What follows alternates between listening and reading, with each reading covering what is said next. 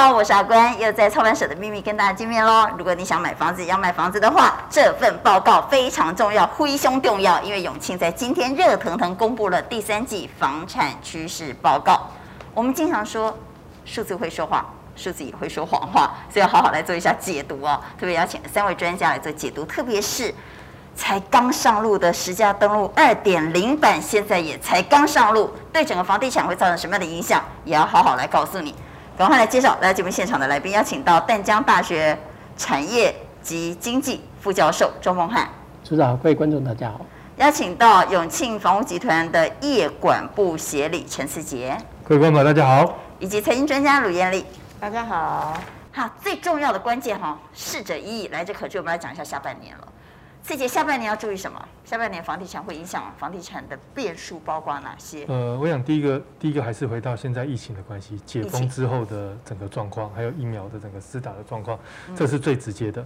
哦，但是这个我觉得它对价格的影响不会大，它只是需求延后而已，因为资金还在，低利也还在，所以这个是它不会对房价影响，但是量整体还是会受到一些影响，因为价不一定会出现大幅度的反弹，但是量会放大。对，呃，量就就看疫情了。疫情如果控制住、解封了，当然量可能慢慢就会回升了，会比五六月来的好了。嗯，逻辑上应该是这样。对，好，所以那另外就是刚刚讲了，刚那个艳丽也提到银行利率这件事情，因为确实现在低利率是很多让很多自住的客人能够进账。因为刚刚提到的，不管是房地合一，或者是那个呃石家庄二点零，其实它最主要这是政府打的，它不是要造成交易量，它不是要打房价下降。它也不是要造成交易量萎缩，它是要让投机炒作的这一这个这一个族群能够能够退场。它投机炒作这个族群不是早就退场了吗？呃，之前在房价还实价登录还没有这么透明之前，还是有一些操作空间。哦，因为我们还看到有那个红单还是有这个对，还有预售上面没有那进那个部分是退场，但他手中持有那一部分还没有退场啊。之前已经买进了，还没退场完，这也是讲这个，对呀。所以难怪政府一直在抓红单哦，确实还是有人投机炒作了。但是现在实价登录二点零，就连红单都不行了，对不对？红单也要登录了，对，所以红单的炒作又更难了哈。所以刚刚谈到下半年要注意什么？其实讲这个问题，我最重要的关键还是解封嘛。嗯，其实这个下半年买房子，你有没有注意到所得？那所得有没有注意到失业？我特别去查。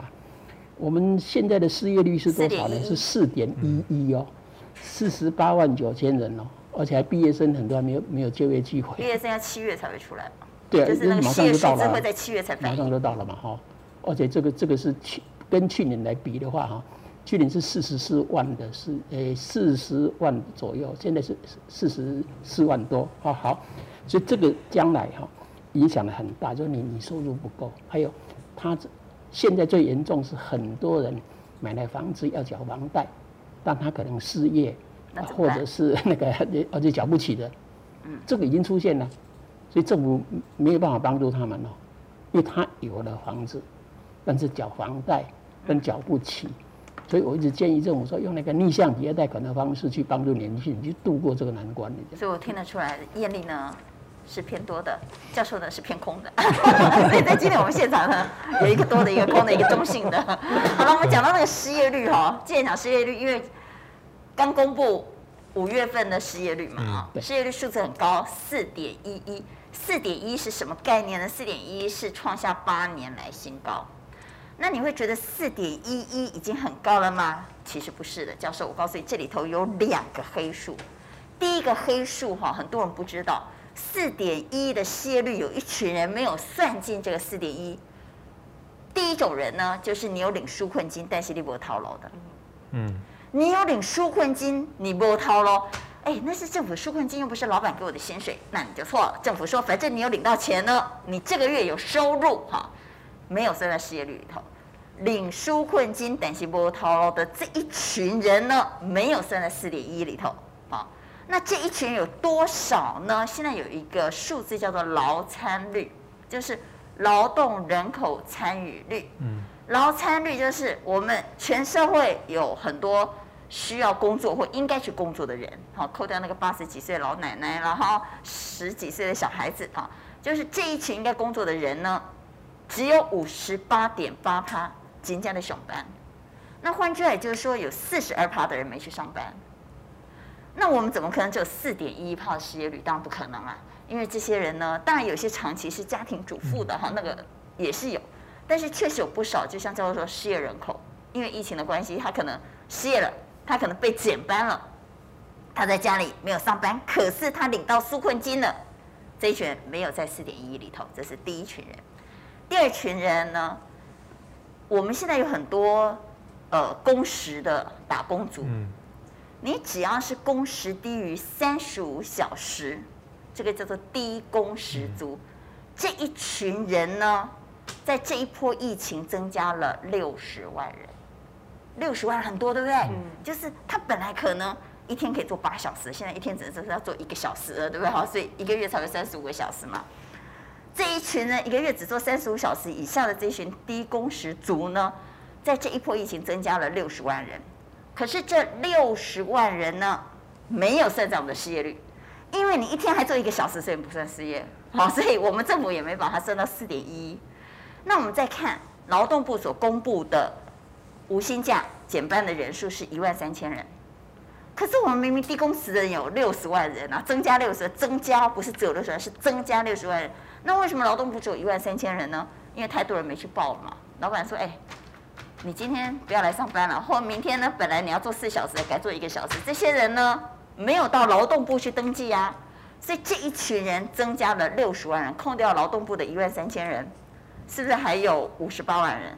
五十八万七千人也没有在四点一里头。所以刚刚教授特别提到了失业率，我觉得疫情，刚刚其实刺姐谈到了疫情是房地产未来非常重要的关键。那关系到的也包括我们庞大的失业潮会不会冲击到房地产，而这个庞大的失业潮呢，绝对不是表面上看到的四点一一。所以这么多没有工作的人，他可能本来要买房子不能买，或者他买了房子之后缴不起贷款，会不会形成新一波的卖压或社会问题？我觉得当然是值得关注。这个我们要到下半年才能看。我补充一点哈。他要靠刚刚的模式赚的钱或者纾困来讲，缴房贷哦，大概不太可能。第二个，他没有正常的收入，银行贷款恐怕也合不下来。嗯，所以，我我觉得那个跟房地产的关联可能还是有点区隔的，会这样。嗯，好，所以下半年最最关键的当然就是解封之后，到底买盘会不会回来？通膨之下，会不会有人想要买房子对抗通膨？但是因为这一波疫情而造成的庞大失业潮，又会造成什么样的影响？我觉得这些都是非常重要的因素了哈。所以我们回来谈下半年，下半年房价趋势呢，几个重要的关键数字呢，我想也要提醒所有的观众朋友。我们来看一下下半年，现在有一些预期，对不对？刺激？对，嗯，我们在这一次第三季的消费者房价趋势的调查，整体来看，消费者还是房价还是看涨的。哦，大部分还是看涨。对，虽然相较第二季看起来是从五十九趴掉到四十二趴，但是还是整体来讲是多数。但是看跌的，当然在这一波因为受疫情的影响，它从十趴成长到三十趴。哦，变多了。变多了，对。但是我觉得这个调查，因为我们是在五月初的时候调查了，但是接着现在七月的市场状况跟解封完，可能还会有一些小小的，还会有些异动，对啊。这是五月初调查的。那我们真正的引爆是五月十五号。嗯，对不起，我刚才说我们是从五月十四做到六月初这段时间的调查，刚好是在在在三级最最高峰的那个时候的调查。对对对。所以看涨的人变少了。因为看起来除了疫情，今年如果没有疫情，我们自己在在市场上跟在一线接触来看，今年如果不是因为五月的这个疫情爆发，整体的呃客人出来的这个看屋的量。跟我们整个交易啊，还有在交易甚至到最后成交这个速度，所有数字表现其实都是非常非常非常非常正向的，是很好的。相较去年是好好非常大的，对。所以完全是因为被疫情拖累住，所以我们自己常讲啊，你需求没有不见，房屋也没有不见，要卖的还在，要买的还在，对，钱也还在，利率也还在，所以只要持续解封，应该很快就会有比较比较正向的表现。所以那些要卖的。要买的都还在啊，要花的钱 到底什么时候会在市场涌现呢？嗯、下半年就看解封的时间了哈，以及解封之后的经济表现了。我们刚刚谈到对消费者做了一些民调，对不对？除了刚刚那一份民调，我们还做了很多，对不对？嗯，对，没错。嗯、好，我们先来看一下，在这一次的调查里面，消费者对第三季的景气的看法。其实整体来看，当然现在有五十二趴消费者是看坏第三季的景气，因为还是因为疫情的关系。我想这件事情是在当时调查。如果疫情没有解封，我想大家还是会持续持续会看坏，但是这个是对整个交易量的部分呢、啊。那景气各行各业其实都受到非常大的影响。所以看坏是黄色的，对吧？黄色是对第三季的看法。对，看坏的。所以看坏的瞬间暴增来到五十二趴。第三季看好的呢，从原本的四十趴降到十九趴。对。维持不变的则是从呃四十二趴降到二十九趴。所以这里头比较值得关注的是看坏的。比例从十八个百分点大幅度攀升，来到五十二趴。为什么呢？因为当你被关在家里，问你说景气如何，你会觉得很好吧？这 这个就是被关在家里的原因嘛。哈，那解封之后，也许会有不同的看法，因为消费者很容易受到受到市况氛围的影响。嗯。但是至少在当时调查，就是五月到六月这段时间呢，消费者仍然对第三季是比较偏。保守的，是的。好，这是在景气看完，那物价的部分呢？物价刚刚就提到了，其实今年大家对物价上涨是明显有感的。有去买卫生纸的业力就感同身受了。对，我之前大安路这边有一家包子店，那个老板娘，我每个月去跟他买，今年去他说我们涨五块钱，为什么多块钱？因为猪肉今年涨三成，他不能不涨，所以他也调，他已经很多年，他好多年七八年没调涨，他现在调涨了三，虽然是五块钱呢，对，但是对他讲很重要，对。OK，那另外在调查里面有八成的消费者也对台湾的物价水准上涨，未来的一年其实也是也是看涨的。八成三的去年是负的，负零点二三，负去年，那今年预计是二点四八，就差很多，是这样的。所以这个通膨压力很大哈。对对对。那房价呢？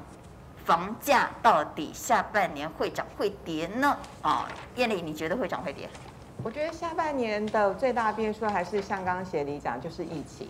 那其实我对疫情控制还蛮有信心的。我的意思是说，其实我们观察一下台湾目前的现况，台湾人真的蛮自律的。跟欧美国家比较起来，就是我们对于自己的要求，然后包括戴口罩、勤洗手。我想，呃，接下来疫苗施打的情况如果不错的话，呃，解封的速度跟幅度还有脚步，应该会比大家预期的还要好。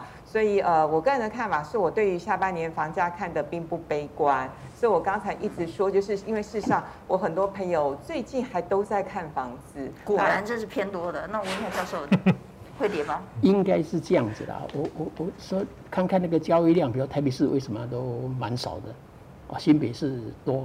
那桃园也多等等，他们是物件比较少，会不会？本来就比较少，嗯，然后它的房价也高，嗯，太高了，哦啊，所以这个之间就很清楚的看得出来说，台北市你要大跌不太可能，因为现在看那个都市更新或围绕重建来讲哈，我都发觉说围绕重建的量可能比都市更新更多，但是它的问题，好，就是等一下如果我们继续再看那个图是说，那个房子盖的收收长长的哈，就不符合我们实际的居住的需求，那房子陆续陆续就出来嘛哈。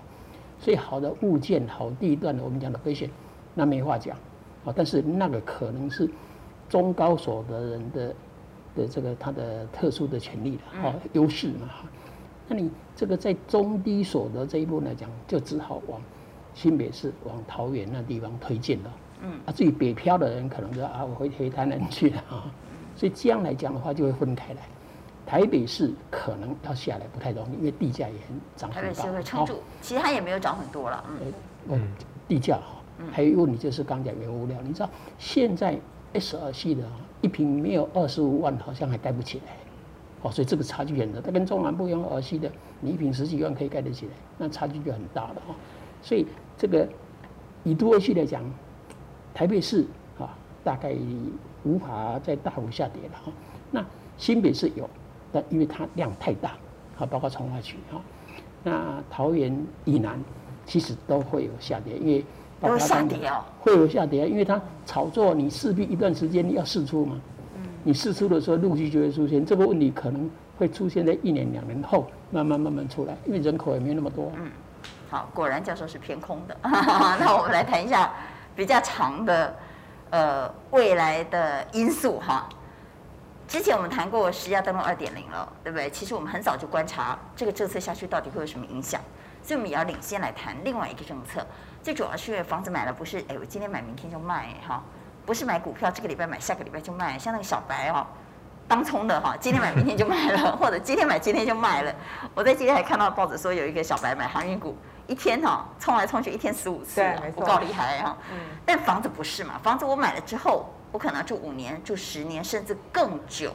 所以影响房价的未来的重要政策，我在买的当下我就要先考虑了，或者是未来整个房地产的流行趋势会不会改变，这个也是我们要考虑的。那今天呢，我们就来谈谈公设比这件事，现在准备要修法了，所以我要问：如果将来台湾就像日本一样，我买的房子里头是没有公设比的，那到底房价是涨是跌？这是第一个，第二个。那到底是好还是坏呢？当我的房子没有含公设比之后，那建商会不会反而在公共设施上就比较不用心了呢？还是建商用其他的方法来灌水？我们先来讲公社这件事，因为这是马上我们会面临的修法。对，我们先领先来讨论来公社比。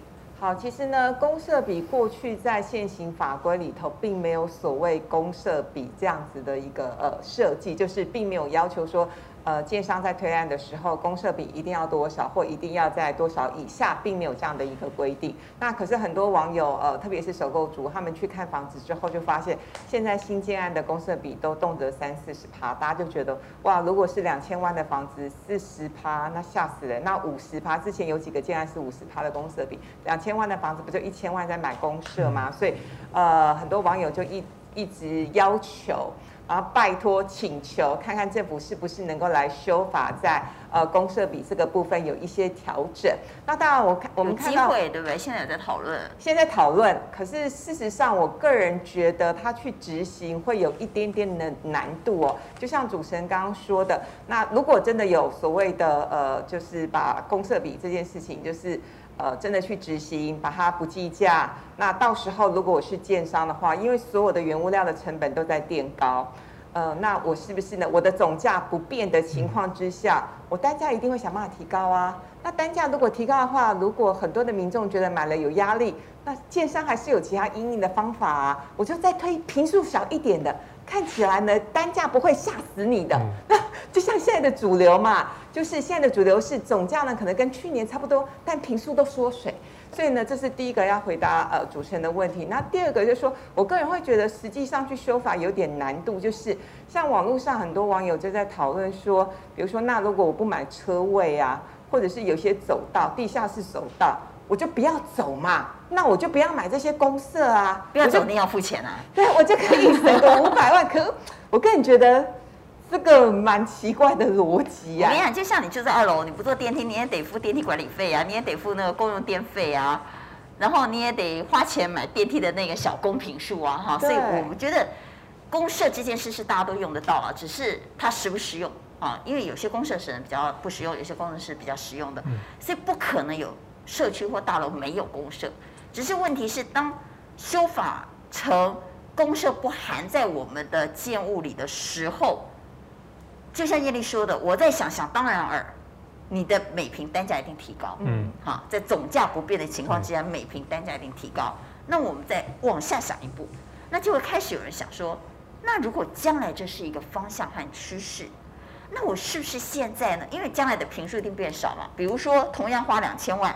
现在你可能买一个四十平的房子，但是将来你可能买一个三十平的房子，但是其实室内可能差不多了，对不对哈？但是权重看起来数字不一样了哈。你现在买的可能是四十平的权重，将来可能买一个二十几平或三十平的权重，所以就会有朋友问我说：“那这样子我应该现在赶快去买房子啊？因为当单价提高之后，我将来这张四十平的权重，哎呦不得了啊！单价上来之后，我就会涨翻天，会这样吗，教授？”这样讲啊，就是如果说你买一百呃一百万一平的，嗯，那你公设就剩三十，你就会变成除以零点七嘛。对。好，那这一算起来的话，可能一平就最低限度恐怕一百三、一百四啊，我是这样哈。那日本的情形是，地下室停车的部分呢，完全不计入你买卖的面积。对。你只买的是楼上那一部分登记是在管管委会。但是建商不会那么傻，会灌到房价去给我们啊。一定会的，但是这个就变成说你修法，修法所以你要修到这个时候不登记，恐怕有难度哈。你顶多是停车位哈，呃，全部用出租的了。现在国仔有些用出租的哈。第二个像香港来讲，它是大厅进来那一部分是算，好，阳台算你单楼层那一部分算，其他都不算，哦，所以它的已经又减掉一半了。所以我觉得采取香港那个模式的折中的情形可能性比较大。好，但是还有一个问题，公设比为什么那么高？常常常很多人在问，好，就是在梯梯，你的那个呃进来的那个 lobby 好，还有那个呃楼梯，好，因为以前失火嘛，它两个楼梯，好，是楼梯间的部分又多了，但这一部分不计入容积，嗯，哦，所以它的面积就多了，所以建商在这边又占到了便宜了。但真正便宜的话，你换算总容积以后，啊，总销品以后，哈，是地主最有利的，啊，地主都有，地主都是被地主赚走了，那你算算算，那你可以，啊，造价多少，收价多少，你你可以赚多少，来谈那个分屋比啊。那这个现在一个大问题是说都更，啊，现在大家都更说没办法分为原面积啊，好，容积一直给你，然后容积奖励一直给你。所以这个你要修法又卡到，所以这个难度很高啊。对，难度是非常高。所以只能够一部分一部分呐，是这样来的哈，一步一步嘛。啊，所以我觉得那个梯厅那一部分呢，哈，但是你做梯厅什么，你都跟他斤斤计较的时候，那我这设计很小，最小的面积了。嗯。那那整个大楼的气派又可能不够。所以有可能将来如果，当然什么事情都有好有坏了哈，就是。当公社比不是纳入我们的权状的时候，我们可能就比较不会觉得我花那么多钱买一些我平常不会用到的公社和空间。但是也有可能呢，将来社区的公共空间和交易厅变小啦，健身房变小啦，哈，你可以使用的休闲设施变少了，也有这个可能哈。所以任何的事情都是一体两面。最重要的是可能总价不变的。刚刚教授说了哈，修法很难，没那么容易哈，所以有很多。呃，朋友问我说：“哎，这个要修法嘞，所以我现在赶快来买房子，将来不得了，我的将来这个房房子的这个权状看起来平数那么多，如果单价提高的话，那我们的总价就会变很多，我觉得赚很大。”我说不会啦，因为消费者没有那么傻，他们会知道你是哪一年以前的哈，哪一年以后的。那如果是在修法前呢，他一样会拆开来算的啦，哈，没那么笨呐，哈，不要因为这个政策就改变自己在房地产的投资策略。还是回来讲，那已经确定的事情是包租代管嘛？那我们就来讲包租代管好了。因为公社比的修法呢，目前看起来还有很多难度，很高的难度。但包租代管这件事已经三读修正过了。对对，那呃，包租代管其实呢，本来的免税额是一万块，那现在呢，就希望大家呢提高包租代管的意愿。就从原来的免税额从一万块提高到一万五，那其实，在修法的过程当中，就有立委提议说，其实一万五还是太少，应该要到两万。嗯其实有在租房子的人大概都有一点概念啦。如果是台北市或者是呃新北市比较好一点的物件，呃，租金大概都是两三万起跳。所以呢，其实我我觉得，就说起码这个是正确的一个方向，就是从一万到一万五可以提高这样子呃包租代管的一个意愿。然后呃，另外一件事情就是，其实呃之前为什么房东愿意让人家包租代管？对，没错。然后呢，其实很多的房东他们之前不愿意去呃执行包租代管这件事情，主要是因为呢，他们怕政府会拿这这些事情来跟我追税。对，追税。那以前我都没缴税，怎么可以现在突然间交给包租代管之后，我一定要诚实纳税之后往前追五年时间，那怎么办？很多房东会担心这件事啊。呃，政府有承诺说不会，但我不确定政府的承诺会不会做到。但我、哎、我们相信政府，相信政府。对，我们就先暂时相信政府啦，因为那些追税其实是长达七年呢。哦，嗯，所以。我觉得这个问题哈，不不不，这个这个问题就是说，为什么对房东，啊，你一万到一万五或者是两万的那种优惠，啊，在报税的时候，哈，那是根本图利房东嘛，你图利优势的人，你要帮助是弱势的人，啊。可是他如果不定出这个呃税务上的优惠，很多房东不愿意交给一些包租代管公司来出租啊，因为之前因为台湾其实普遍啊，嗯。大部分房东都没有去报租赁所得税，这样讲，除非什么？除非你是租给公司，公司，那你必须要公司一定，他公司本来他就一定要做这个账啊，所以他就逼迫房东你不报不行，或者你店面出租，如果是一般住宅的哦，大部分都没有报哎，那你现在将要把房子拿给包租代管业者出租之后，他去报税，他就担心被追税啊，所以政府才说，那我就给你一个税务的减免。所以我觉得还有一个问题哈。你知道，那个租金补贴跟包租代管，我就觉得是要去相互的资源。你的包租代管做不到的部分，租金补贴的名额提高，是把那个拨到这里来。所以最近内政部有讲到转轨，转轨就是把这一部分转到这边来补那个名额，一直才本来大概一万七千多户而已，你八八万户的名额嘞。嗯，那去年好像一百零八年在执行，跟一百零九年现在执行的是一百零九年度的预算，你知道吗？十二十二万户的租金补贴花多少钱？你知道吗？花五十五亿啊！所以为什么不能够把这边砍一部分过来，就直接放到包租代管这边来？你也不必补贴房东呢，按别的给拜托，哪有这样子的做法？直接补贴就给给那个哈、哦、这个弱势的嘛。嗯。那你资金不足，就是都市更新容易奖励，你为什么不回馈？哦，用这样来补，反正比这个还要好啊。那所以我会觉得说，现在内政部终于讲说要转轨，转轨是把租金补贴那边转到了。包租代管就我刚那个图那一部分哦，欸、所以还是听不懂啦。所以你教授的意思是，照理说资金补贴它是补贴给房客，不是吗？对，就是好房客吧，哈。所以假设呢，政府有给你补贴的话，那你付的房租扣掉补贴，你当然就会用比较低的价格来付你的房租嘛。那教授，你的意思是说，政府要补贴给这些房客的钱就拿去？对啊，给谁？就是你你那个租金补贴嘛。哦。租金补贴就就给那个房客啊。然后他自己去找啊。不是。那现在不是，是现在是你要经过房仲业来这样子，然后还补贴，不是补贴那个而已啊，不是房东的税而已啊。哦。是还补贴每一户一开始的时候，一户要给你一万块的那个维修啊等等啊。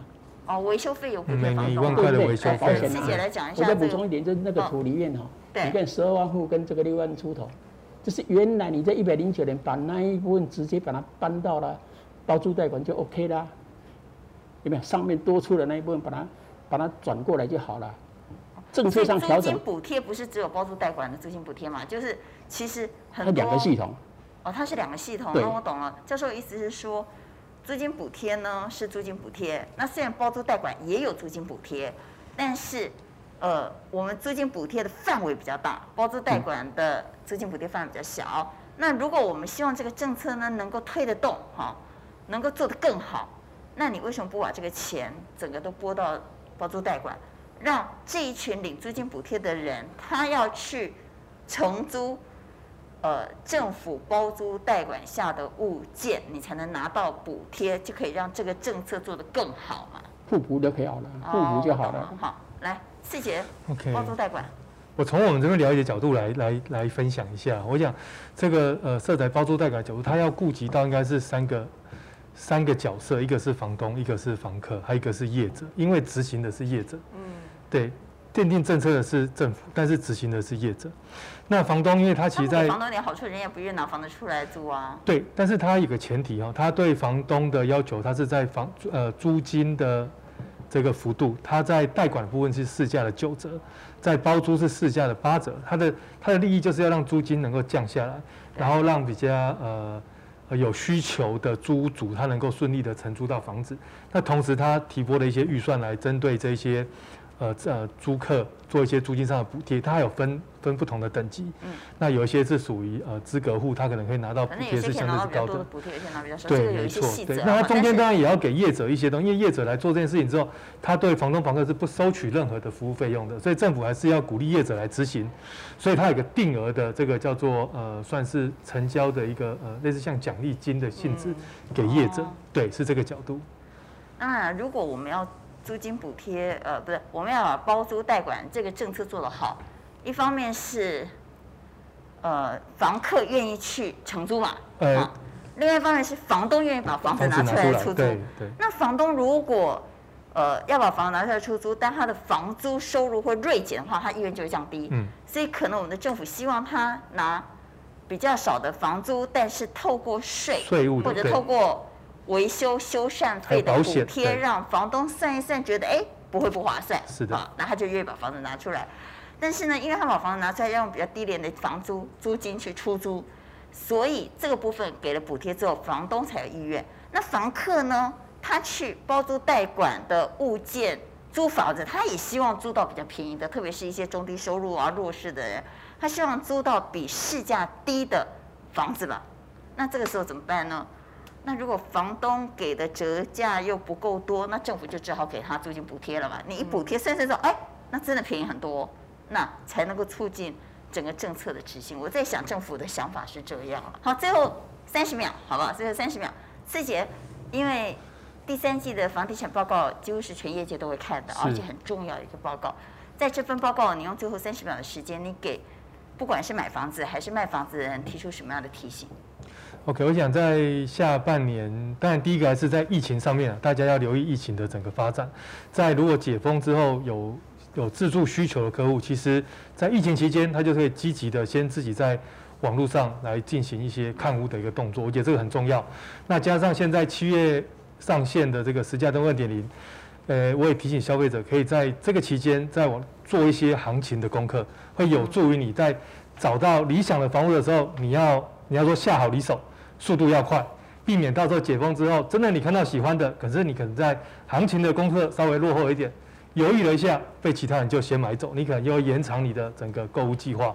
我想这是我对下半年有自用需求的呃客人的一些在交易上的一些提醒。对，反正呢宅在家，如果你想买房子，也很你很多事不能做嘛，也没事干嘛，那就多做一点功课。实价登录二点零呢，介入资讯更多啊，所以买房子之前。